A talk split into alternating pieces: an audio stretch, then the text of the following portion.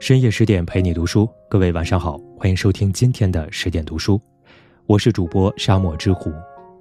今天要跟大家分享的文章题目叫做《傅雷之子傅敏去世，身居暗处，却永远向着光明》。文章作者十点邀约作者水清。如果你也喜欢今天的文章，欢迎拉到文末给我们点个再看，一起来听吧。二零二零年底。傅聪在欧洲去世，傅敏悲痛不已。其实兄弟俩因身体原因已数年未见面了。二零二一年，傅敏回浦东家乡休养，身体已略有好转。谁料二零二三年初，傅敏也染病，虽然当时抢救了过来，但八十六岁高龄的他精力渐衰，还是于五月十九日晚上十九时，在上海浦东离世了。傅家一门三父子，人人都知道傅雷和傅聪，对傅家次子傅敏却知之甚少。是啊，在大翻译家父亲和大钢琴家哥哥的万丈光芒映衬下，当了一辈子教师的傅敏简直是名不见经传。可是啊，正是这个外貌上简直跟父亲一个模子刻出来的傅敏，默默的一手促成了被誉为教育圣经的《傅雷家书》的出版。而他崎岖坎坷的一生，似乎不足为外人道，却字字句句都注满了普通人在时代命运下的无奈心酸与知命达观。傅雷家书里，他几乎没有姓名。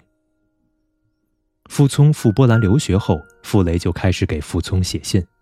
一九五四年开始，直到一九六六年，傅雷给傅聪写了一百八十多封信。多年后，都收录在《傅雷家书》一书中。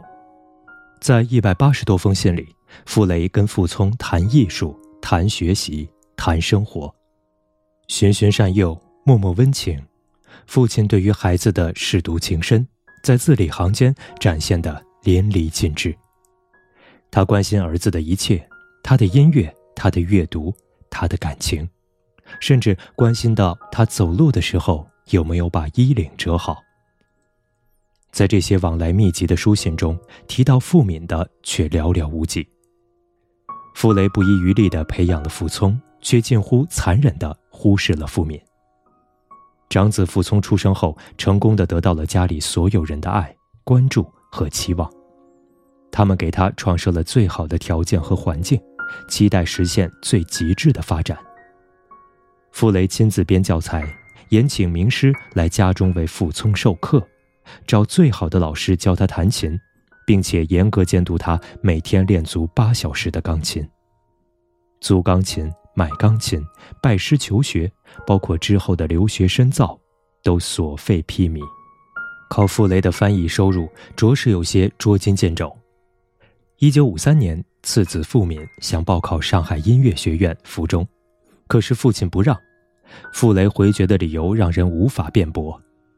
第一，家里只能供一个孩子学音乐，你也要学音乐，我没有这能力。第二，你不是搞音乐的料子。第三，学音乐要从小开始，你上初中才学琴，太晚了。在当时的背景下，傅雷大概也是忍痛拒绝了傅敏，毕竟长子次子都是自己的孩子，但没办法，金钱、精力和时间都有限。自古一碗水难端平，厚此薄彼，有时候也是难免了。可是大家似乎忘记了，傅敏也是酷爱音乐的呀。比哥哥小三岁的傅敏从小耳濡目染着音乐，他非常喜欢小提琴，曾偷偷跟着父亲的好友学过一阵子。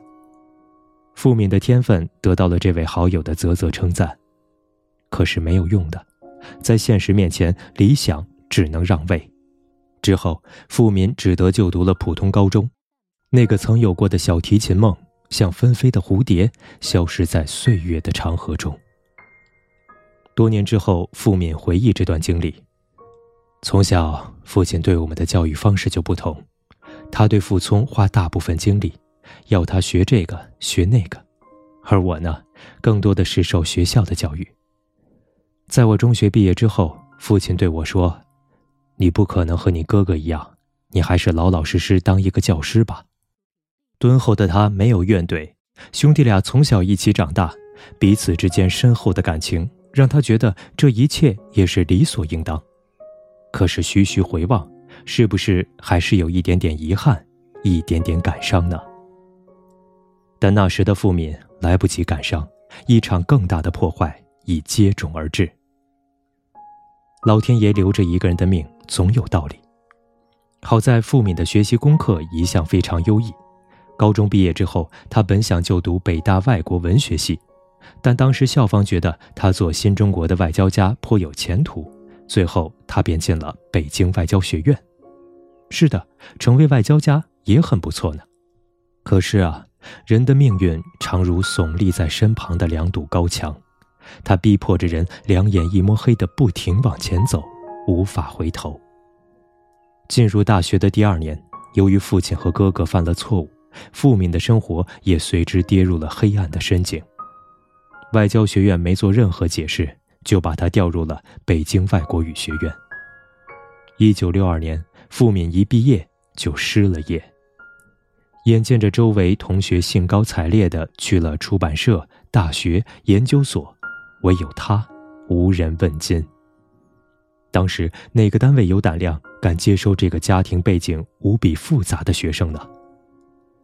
几近绝望之际，傅敏带着一腔学成却无用武之地的委屈和痛苦，来到中学任教英语。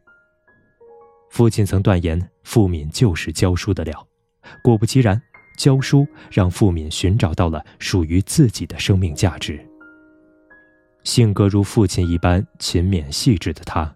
一丝不苟地开展着教学工作，渐渐的，他在英语教学方面小有名气了，许多外校教师都来观摩他的课。虽然如此，可是还是有点为他惋惜。他本可以在更大更广的平台施展更大的抱负，实现更大的价值，但人在局中，傅敏还是甘之如饴地接受了命运的安排。六七十年代。哥哥傅聪曾作为封面人物登上了《时代周刊》，在其享受荣光的背后，弟弟傅敏却如一只小蜗牛，在黑暗的深井下艰难地爬呀爬，头顶几乎看不见光亮。一九六六年九月三日，刚烈耿直的傅雷和夫人朱梅馥在家中自缢，哥哥远在欧洲。时代给予个人的伤痛和凌辱，一股脑都交在了傅敏一人头上。相恋数年的女友顶不住压力，跟付敏提出了分手。幸亏没有结婚，要不只会连累他，使他不幸。多年以后，付敏回忆起这段感情，如是说：“他独自一人承受着非人的凌辱，被关在屋子里，每天只能啃冷馒头，整张脸也像馒头一样肿胀无比。身心折磨之下，他只求速死，谁料到最后。”连死亡竟也成了奢侈。他试图跳水自杀，可是河水太浅了，没有淹死。后来他用手去摸店门，但是因为穿的是胶鞋，也没有成功。命运留下一个人的命，总有其道理的。熬着熬着，他熬成了历史的见证者和记录者。在父兄的光环下，他活成了最好的自己。一九七九年，傅敏去英国探望哥哥傅聪，并在英国学习了一年。当时所有人都以为他以此为跳板，去投奔更安逸的生活，留在欧洲不回来了。然而他并没有。一九八零年，傅敏归国了，他带来了先进的西方教育理念，并将这些研究成果付诸实践，投入了他一生热爱的国家基础教育。并且他还向学校提出要求，终身不生长，只做一辈子的中学教师。他了断了自己的升官之路，说服了傅聪四处奔走，搜集整理家书，并最终成集《傅雷家书》，于一九八一年正式出版。二零二零年，傅敏最后一次编《傅雷家书》四十周年纪念本，对父亲和哥哥甚是怀念。傅敏凭一己之力促成了这本传世经典的问世，出版之后畅销了四十余年，影响了几代人。而在整本书里，他的名字几乎只在序言里出现了一下，仅此而已。很多人即便读完全书，都不知道，其实，他就是傅雷的次子。其实父亲写给他的信也是有的，只是在特殊年代，傅敏预感到不测，早早把信烧掉了。而傅聪的信因远在欧洲而有幸得以保全。傅敏在整理父亲写给哥哥的家书时，发现父亲曾提到自己。初期因他天资差，开窍迟，我自己脾气又不好，后期完全放任，听任学校单独负责。他入大学后。我也没写长信，除了一次以外，与他。像五四至五七、五九至现在，我写给你的那样的信，一封也不曾给敏写过。无论在学业方面、做人方面，我都未尽教导之责。当然，他十年来思想演变与你大异，使我没法开口，但总觉得对你给的很多，对他给的太少，良心上对不起他。我不知道傅敏在读到这段文字的时候，是否像哥哥傅聪看到电视里孩子寻找父亲的画面时嚎啕大哭。傅聪曾在自传说过一件事，说他有次回国，无意中跟弟弟比手，发现自己的手其实很硬，并不适合弹琴，而弟弟的手非常柔软，能张得很开，这是演奏者的天赋。一门二子，命途迥异。实在让旁人感怀不已。温柔敦厚的傅敏却从未有过怨言。有那么几年，傅聪常回国演出，有时暂住在傅敏家里。记者们持着长枪短炮，挤在傅敏家小小的客厅里，簇拥着世界级的音乐家傅聪。这厢热闹非常，那厢被遗忘在历史的角落里的，是傅雷的次子傅敏。傅敏，他就这么微笑着看着哥哥，在哥哥的万丈光芒之下，他神色泰然。叶永烈曾经这样评价傅敏：傅敏是在平凡的工作岗位上做着不平凡的工作，他没有著书立说，没有琴声振世，但是他丝毫不逊色于他的父兄，成灾四眼。历史的风浪吹进狂沙，世淘真金。傅敏站在父兄的光辉之下，活成了最好的自己。他用一生的温柔和包容，承受住了最差的命运捶打，也抵挡住了最好的时代诱惑。